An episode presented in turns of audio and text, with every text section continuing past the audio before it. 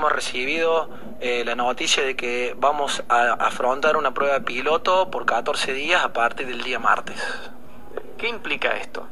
Eh, la reapertura casi total de todas las actividades que se trabajan dentro de un gimnasio bajo protocolos muy estrictos. Eh, por ejemplo, ¿cómo piensan instrumentarlo?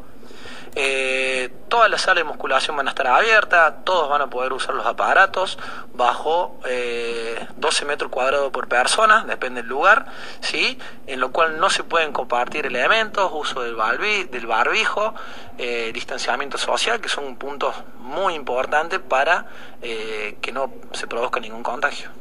Eh, ¿Cómo se va a manejar el tema de justamente aparatos? Eh, ¿Qué difiere por allí de una clase que tiene un horario, que tiene por allí quizá más ventajas a la hora de organizarlo?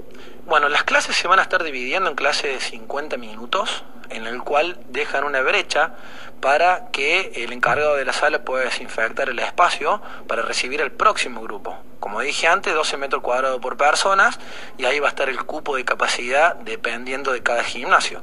Si esto es respetado, el mensaje que le podamos dejar a la gente es que vengan a nuestros lugares sin ningún tipo de miedo, porque respetando los protocolos nadie va a enfermarse de COVID.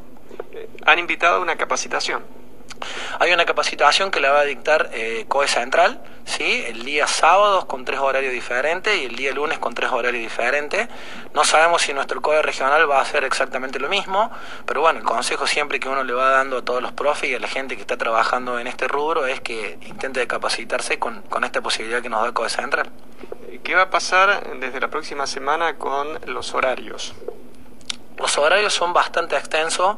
Eh, para que no haya aglomeraciones de personas, son de las 7 de la mañana hasta las 23 horas, es un horario bastante amplio y de esa manera evitamos que la gente se choque dentro del gimnasio eh, y bueno, la organización después va a ir dependiendo de cada profe de, de su gimnasio.